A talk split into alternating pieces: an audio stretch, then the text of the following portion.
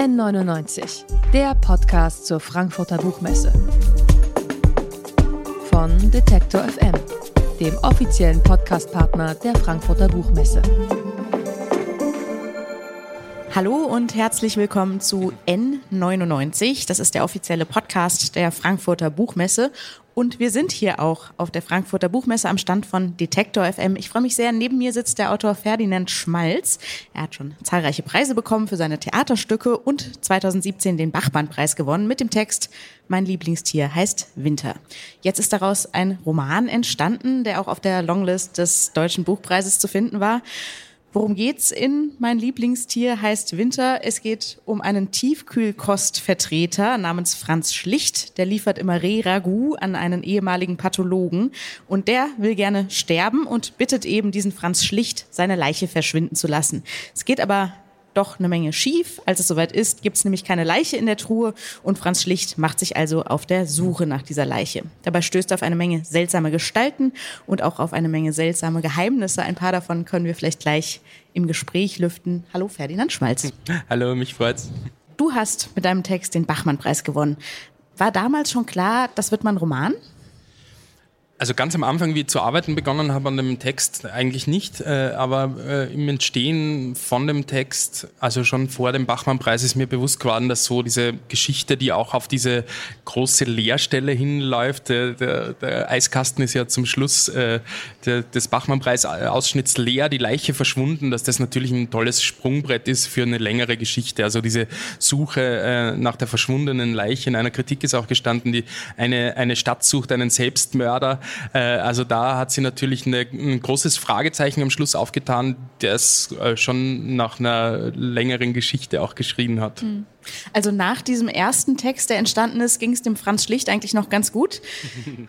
wann war dir klar, was dem Schlicht alles zustoßen muss im Laufe dieser Geschichte? Wie hast du diese Intrigen gesponnen? Der gerät ja wirklich in einen Strudel aus Erpressung, aus Korruption und Geheimbünden, also alles sehr skurril und nicht so angenehm wahrscheinlich auch für ihn. Ja, ich habe gemerkt, so nach dem Bachmann-Preis, da war dann einfach so wahnsinnig viel Aufmerksamkeit da äh, für den Text. Es sind viel Zuspruch natürlich, viele Zurufe, wie es weitergehen könnte, viele Fragen gekommen. Ich habe so ein bisschen das Gefühl gehabt, dann hat es so ein bisschen Zeit auch gebraucht, damit das, der Text zur Ruhe kommt oder ihn nochmal äh, äh, halbwegs neutral auf den Text draufschauen kann und das weiterentwickeln kann. Und dann ist es meistens sehr viel Theorie, die ich lese, äh, sehr viel, ja, es lasse mich meistens auch von, von Bildern inspirieren. Also mein Büro äh, wächst dann immer zu, die Wände mit Bildern und Referenzen äh, zu Figuren. Also das kommt oft aus der Kunstgeschichte auch. Alte Gemälde, die ran, ranzieht. Zum Beispiel die äh, Anatomie des Dr. Tulp wird, wird in einer Szene anzitiert. Also aus äh, so verschiedensten Quellen ähm, kommen da dann die einzelnen Geschichten. Ich lese viele auch äh, skurrile ähm, Pressemeldungen. Also mhm. aus dem speist sie dann dieser, dieser ganze groteske Humor auch. Aus einer dieser Referenzen ist vielleicht auch der Politiker entstanden, der mit ja, alten Seilschaften die Geschicke der Stadt bestimmt. Man könnte ja fast denken, der hat was zu tun mit einem realen österreichischen rechten Politiker, der mal über, eine, über einen Skandal gestolpert mhm. ist, bevor auch sein Koalitionspartner über einen Skandal gestolpert ist. Ist das eigentlich ich sag mal, als österreichischer Schriftsteller eigentlich ein Glücksfall, dass man nur zuschauen muss, diesen Politikern auf der politischen Bühne und dann schreibt sich der Roman eigentlich von selbst. Ja, es hat sich dann äh, relativ schnell rauskristallisiert, dass es auch ein wirkliches Wien-Buch wird, ein Buch, das in Österreich spielt. Und da ist es mir einfach absurd auch vorgekommen, äh, wenn diese ganzen Intrigen, die ganzen Skandale nicht zumindest ein bisschen anzitiert werden. Also wenn das jetzt äh, gefehlt hätte im Buch, das hätte ich schon als, als Mangel wahrgenommen, muss ich ganz dann ehrlich sagen. Dann ist es nicht mehr Wien, oder? Es hat ja diesen äh, österreichischen Finanzminister gegeben, der, äh, der wie die Hausdurchsuchung bei ihm war, ist, ist die Frau mit dem Laptop spazieren gegangen. Ich habe mir dann auch gedacht, wenn, wenn ich das weglassen wollte, dann hätte ich auch eher spazieren gehen müssen mit dem Laptop, als mich hinzusetzen an den Schreibtisch. Und so ist das halt mit, mit reingewachsen und ist auch, äh, ist auch Teil dieser ganzen Welt geworden. Wir wollen gleich noch ein bisschen sprechen über die Referenzen und die einzelnen Figuren. Ich würde kurz auf die Sprache gerne noch zu sprechen kommen. Das ist eine sehr eigene Sprache in diesem Roman, wie in vielen deiner Texte.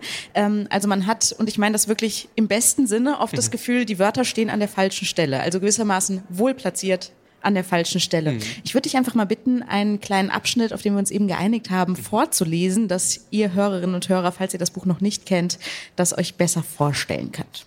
Ja, das ist äh, das Kapitel, das zweite, das den äh, Protagonisten auch vorstellt, den Franz Schlicht, äh, und ist auch so betitelt, der Schlicht. Er, Franz Schlicht, sieht sich in seinem Innersten, in seiner tiefsten Prägung als, wie man so sagt, Wüstencharakter, sieht allerdings darin sich als gewordenen. Genauer gesagt, denkt er sein Schicksal als von einem Moment, einem Augenblick ausgegangenes. An diesem Punkt, Sekundenbruchteil an dieser Gabelung seines Lebens, stellten sich die Weichen, da fuhr er ab, dieser Charakterzug mit ihm, da nahmen sie diese Entwicklungen, die schicksalhaften, ihren Ausgangspunkt, an deren Endpunkt er nun steht, oder besser der schwache Charakter, als den er sich heute sieht. Also da fuhr er ab, dieser Charakterzug. Mit ihm ist sowieso einer meiner Lieblingssätze in diesem Buch. ähm, zum Lesen ganz toll. Wäre wär das ein Radiotext, würden die hier meine Kollegen und Kolleginnen alles durchstreichen und sagen, nee, schreib mal, schreib mal einen ordentlichen Satzbau. Ähm, wie, wie entsteht das? Schreibst du da manchmal los und denkst, nee, die Sätze sind noch zu gerade, da muss ich noch mal ein bisschen rumschieben? nee, äh, also es war ein langer Prozess, äh, da hinzukommen zu der Sprache auch. Also mir ist es anfangs so ein bisschen gegangen wie diese äh, englischen äh, Theatergruppe, die Wooster Group, die hat die ersten drei Stücke ohne Sprache gemacht, weil die erst einmal so ihre eigene Sprache finden müssten. Und so ist es mir auch gegangen, dass ich lang gebraucht habe, um dorthin zu finden, zu so einem eigenen Sound, zu, einer eigenen, zu einem eigenen Rhythmus. Ähm, und darum geht es mir auch viel. Also mich interessiert nicht eine Alltagssprachlichkeit an Texten, ähm, sondern ich bin an Texten interessiert, die das Sprechen selber ausstellen auch. Überall dort, wo, wo Sprache zu glatt wird, äh, wo die allgemeinen Plätze unerkennbar bleiben eigentlich, wo die Vorurteile, die sprachlichen, äh, untergehen im Sprachfluss und sie da das Sprechen nicht selbst sieht in dem, was passiert, wird es mir zu, zu glatt irgendwo. Also mir geht es schon darum, dass man eben immer wieder auch über die Sprache stolpert. Elfriede Jelinek hat das mal so schön gesagt, die, die Sprache ist wie ein räudiger Hund, der immer wieder zu ihr zurückkommt.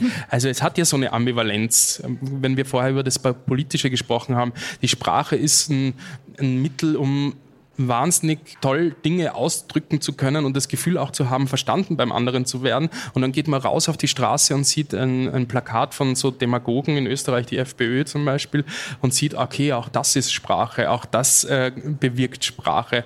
Und diese Ambivalenz immer auszustellen und immer auch sie bewusst zu werden, was, was macht die Sprache. Ähm, darum geht es auch ein bisschen in diesen, ähm, das ist manchmal auch ein bisschen ein, ein Stolpern, was da passiert auch, mhm. aber dieses Stolpern macht auch eine, eine Wachheit also es gibt zum Beispiel im Theater nichts Langweiligeres, finde ich, als wenn sie Schauspieler, Schauspielerinnen in so Sprachposen verlieren und es so zur Routine wird. Äh, ich, ich, bin da eher der Ansicht, es muss halt jeder Moment wach gedacht sein und mhm. darum auch so ein bisschen ein eigenwilliger Sprachduktus. Passt natürlich auch zu der Eigenwilligkeit oder manchmal auch Skurrilität dieser Figuren, die da auftauchen. Lass uns über Essen sprechen. In deinen Geschichten geht es viel um Essen und mhm. um Körper, die oft ja, zwei Dinge, die so oft verstörend nah beieinander sind. Es gibt das Theaterstück am Beispiel der Butter, da spielt mhm. die Milchwirtschaft eine große Rolle. Dann gibt es das Stück Herzalfresser, ja. Titel eigentlich selbsterklärend. Und äh, jetzt hier im Roman, da gibt es auch eine Menge Re-Ragout, da wo mhm. eigentlich die Leiche dann liegen soll. Wie kommt das, dass Essen und Körper so stark zusammengehören in deinen Texten?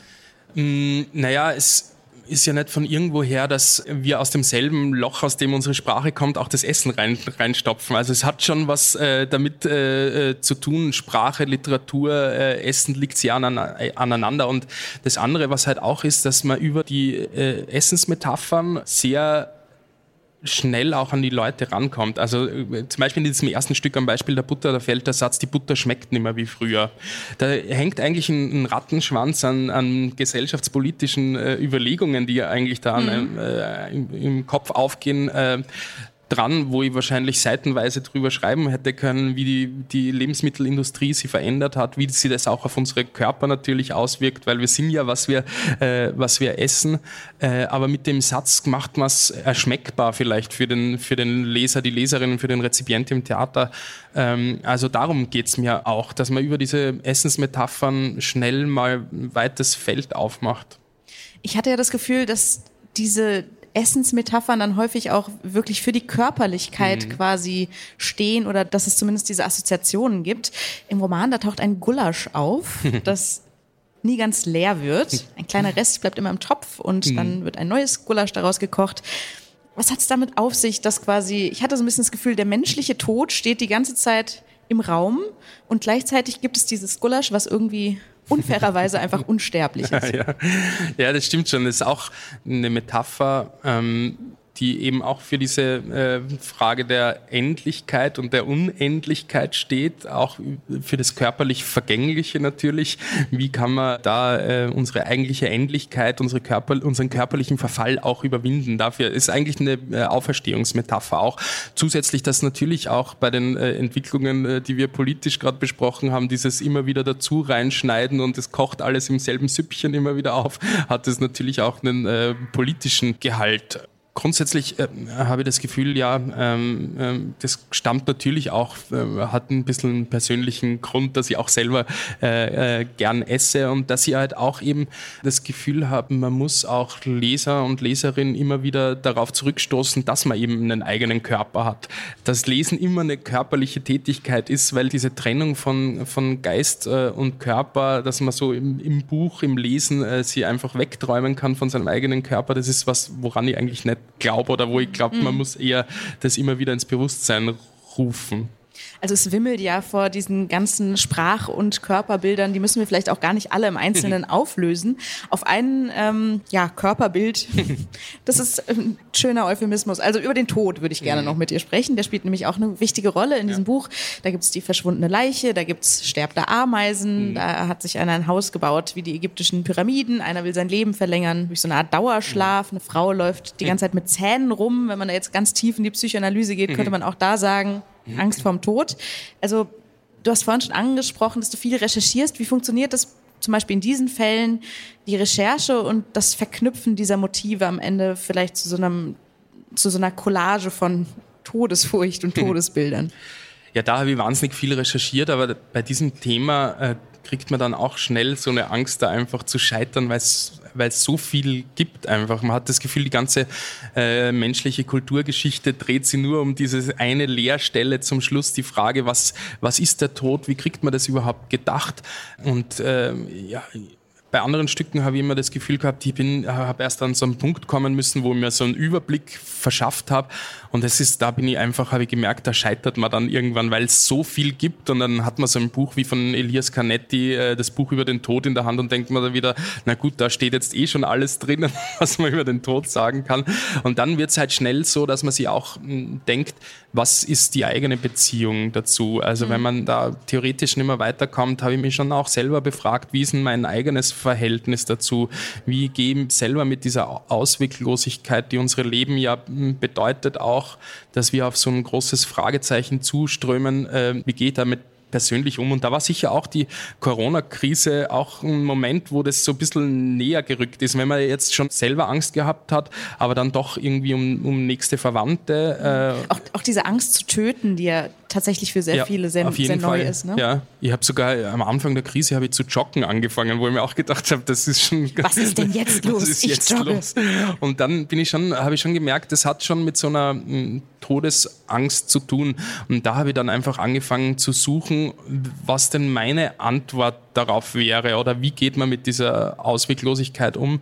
Und für mich ist das Buch auch so eine Suche, da eine Antwort zu finden die ist vielleicht, dass wir als Menschen nicht nur die Wesen sind auf dem Erdball, die äh, das ein bisschen antizipieren können, den Tod oder drüber nachdenken müssen. müssen. können, sondern die im letzten Moment es vielleicht auch schaffen, einen Witz drüber zu machen. Und diese, dieser Humor, äh, der in, glaube ich, dann in so einem Moment die Schwere von dem Tod auch so ein bisschen weit wegnehmen kann. So ein lächerliches Wort wie das Wort Reragu, was da ja auch in, in, an, an sehr zentraler Stelle vorkommt im Buch, äh, hat was, äh, was eine erlösende Leichtigkeit äh, dann äh, bringt. Ob ich das selber dann schaffe, in dem Moment nochmal lachen können mhm. darüber, das weiß ich natürlich nicht. Das weiß ja auch jeder erst, wenn er, wenn er dann dort angekommen ist. Man sagt ja auch, den Tod kann man nicht proben. Das äh, äh, muss man halt irgendwann dann erfahren am eigenen Leib. Auf jeden Fall ist es vielleicht nicht so schlimm, was aufzuschreiben, was auch Canetti schon mal sich gedacht hat, weil wir ja auch alle irgendwann mit fünf diesen Moment haben, in dem mhm. uns das das erste Mal auffällt. Und dann kann man es ja auch nochmal sagen. Ja. ja. Jetzt Todessehnsucht, Korruption, Verstrickungen, Geheimbünde etc. Man hat das Gefühl, im Buch ist viel am Brodeln. Mhm. Und jetzt würde ich gerne nochmal zum Schluss rauszoomen von diesem Text auf die österreichische Literatur mhm. insgesamt, ja. weil ich das Gefühl habe, da gibt es ganz viel, wo man immer das Gefühl hat, jederzeit bricht die Erde auf mhm. und Giftmüll quillt hervor. Könnte zumindest passieren. Warum denkst du, warum, warum ist das so? Hm, das kommt natürlich aus einer gewissen barocken Tradition, diese Überfüllung auch und, und das Vanitas-Motiv, was da immer eine Rolle spielt und auch die Frage, ob oder die Frage des Humors einfach auch betrifft. Äh, ich glaube, als Österreicher, äh, was man als erstes lernt, ist, dass die Witze auch eben dort am Abgrund immer am besten funktionieren oder wenn, die, wenn der Preis am höchsten ist, äh, dort, wo es so bitter schmerzlich wird, funktioniert der Humor auch wahnsinnig gut. Das ist so die eine Sache, dass da eine große Tradition, glaube ich, gibt. Und andererseits ist es natürlich auch, ähm, dass es da ein gewisses Framing spätestens seit Sigmund Freud gibt, äh, das Unbewusste, das immer wieder hervorbricht. Äh, das ähm, äh, wird uns schnell, da, darunter wird man auch schnell untergeordnet, wo ich auch mal gedacht habe, es gibt ja schon auch viele sehr abseitige deutsche Autorinnen und Autoren, nur die haben halt nicht so, die werden nicht gleich so geframed. Also Sigmund Freud ist schuld am, am Humor der, der Österreicher oder an der Art und Weise, wie Deutsche auf diesen Humor schauen und ja, äh, einordnen. Es gibt ja dieses berühmte Buch über den Witz von äh, Sigmund Freud, das aber wahnsinnig unlustig auch ist. Aber diese, diese äh, grundsätzliche Strukturierung des Unbewussten, äh, das irgendwo drunter liegt, die Keller, die natürlich dann immer gleich auftauchen, wenn man Österreich denkt, äh, damit hat das natürlich schon auch, auch zu tun. Das ist ganz klar. Also wer etwas lernen möchte über den Witz und seine Beziehung zum Unbewussten. Der kann, wenn er keine Lust auf Freud hat, auch einfach mein Lieblingstier heißt Winter lesen. Ferdinand Schmalz zu Gast auf der Frankfurter Buchmesse hier am Stand von Detektor FM. Der Roman, ich habe es eben gesagt, heißt Mein Lieblingstier heißt Winter, ist erschienen im S. Fischer Verlag. Ein schmales Buch, 189 Seiten habe ich gezählt, kosten 22 Euro. Lohnt sich auf jeden Fall. Ferdinand Schmalz hat mich sehr gefreut. Schön, dass du da warst. Danke für das Gespräch. Schön. N99, der Podcast zur Frankfurter Buchmesse. Von Detektor FM, dem offiziellen Podcastpartner der Frankfurter Buchmesse.